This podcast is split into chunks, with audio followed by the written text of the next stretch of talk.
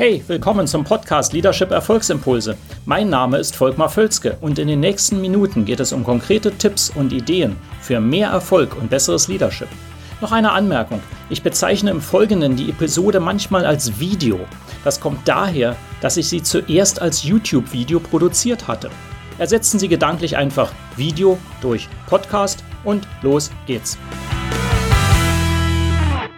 Haben Sie schon ein Gewinnerteam? Hallo, willkommen zu diesem kurzen Video. Haben Sie schon ein Gewinnerteam, ist die Frage. Und äh, wenn Sie mich etwas kennen, dann wissen Sie, dass ich den Begriff Gewinnerteam sehr, sehr häufig verwende als Beschreibung für ein Team, was nachhaltig mit Spaß deutlich mehr erreicht als andere.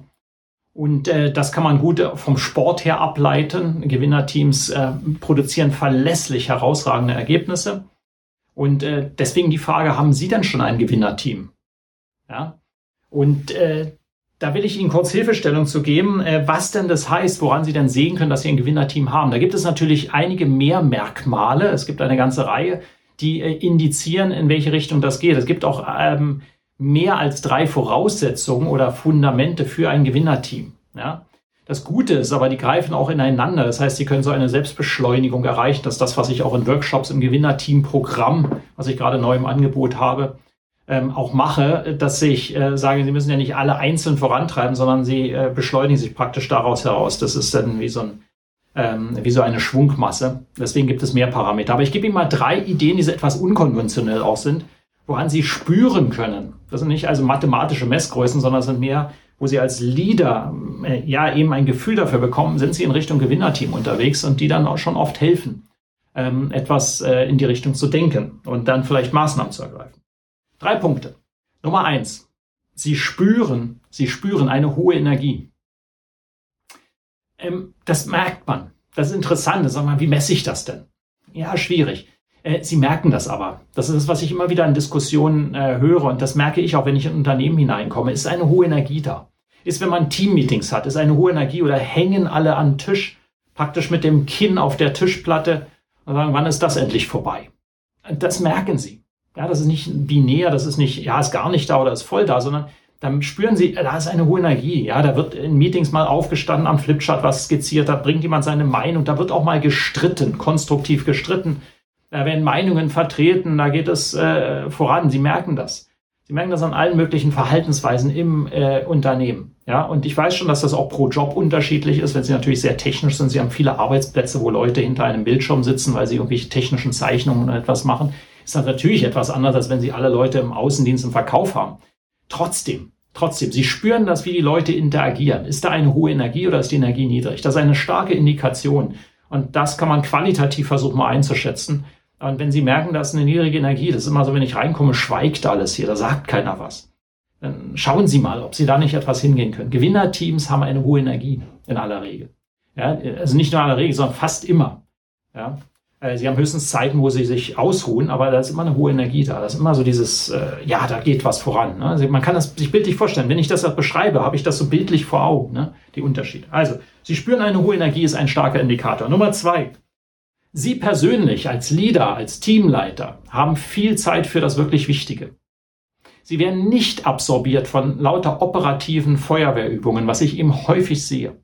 Das mag bei Ihnen jetzt so sein oder auch nicht. Ich sehe es sehr häufig, dass ähm, Führungspersonen 80, 90, manchmal 110 Prozent ihrer Zeit äh, für operative Übungen aus äh, äh, verwenden. Ähm, das heißt also immer wieder irgendwelche Brände löschen, irgendwas vorantreiben, was sonst nicht geht, mit Leuten äh, Hilfestellung geben und so weiter.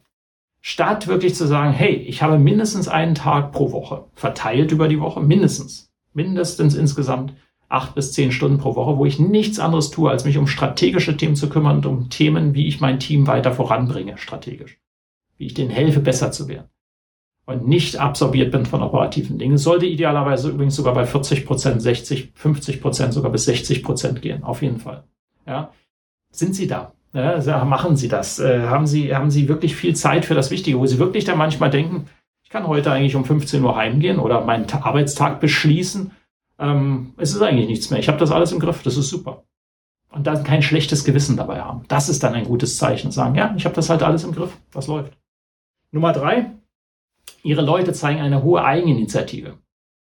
Das geht etwas einher mit der Energie, aber nicht ganz. Die Energie an sich erstmal ist hoch, aber Eigeninitiative heißt, ähm, wenn Sie etwas zum Beispiel, ich mache Ihnen ein Beispiel, wenn Sie nur etwas diskutieren mit irgendwelchen Leuten aus Ihrem Team, so eine Idee und sagen, und dann steht jemand auf und sagt, ich finde das gut, ich werde mal die nächsten Schritte voranbringen.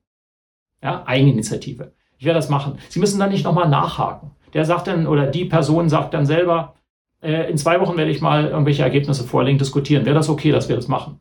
Ja, prima. Weißt du schon, wen du dazu brauchst? Natürlich weiß ich das. Ich werde mal ein paar Personen ansprechen, ich überlege mir das. Und das nicht nur zufällig, sondern immer wieder erleben. Das heißt natürlich auch, dass ähm, äh, mehr Zeit für das Wesentliche da ist. Das heißt, dass sie nicht immer hinterherrennen in Feuerwehrübungen, sondern sich freischaufeln. Das fängt ja alles im Kopf an, das wissen wir auch. Ja, äh, ja also insofern, dass sie also mehr Eigeninitiative bei ihren Leuten sehen, im Prinzip bis dahin, dass sie kaum noch etwas an der Stelle machen müssen. Ja, dass sie als Leader sagen, ja prima, die Leute haben das im Griff. Ich weiß, die treiben die Dinge voran. Ich muss da nicht nochmal nachhaken. Ich muss auch nicht nochmal fragen, habt ihr es gemacht? Wenn die zum Meeting kommen, sind sie vorbereitet, präsentieren die Sachen, haben das im Griff. Ja, das ist Eigeninitiative. Und ich höre das immer wieder von Führungspersonen. Ach, wenn doch nur die Eigeninitiative höher wäre, die eigene Verantwortung, wirklich Dinge selber zu machen. Ja, das ist tatsächlich ein Thema. Und dann merken Sie, dass Sie ein Gewinnerteam haben. Also wenn Sie hohe Energie spüren, wenn Sie selber sehr viel Zeit für wirklich wichtige Dinge haben, äh, die Zeit unter Kontrolle haben und wenn Sie drittens auch bei den Leuten spüren, dass die eine hohe Eigeninitiative zeigen, ja, dann sind das starke Indikatoren schon einmal. Also, Insofern achten Sie darauf, dass Sie ein Gewinnerteam haben, weil Sie können damit viel mehr erreichen und Sie sind auch viel gewappneter gegen irgendwelche Rückschläge und gegen irgendwelche Einflüsse von draußen.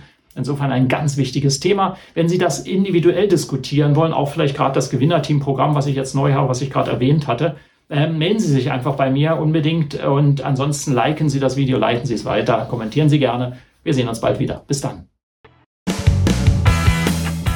Hat Ihnen diese Episode gefallen?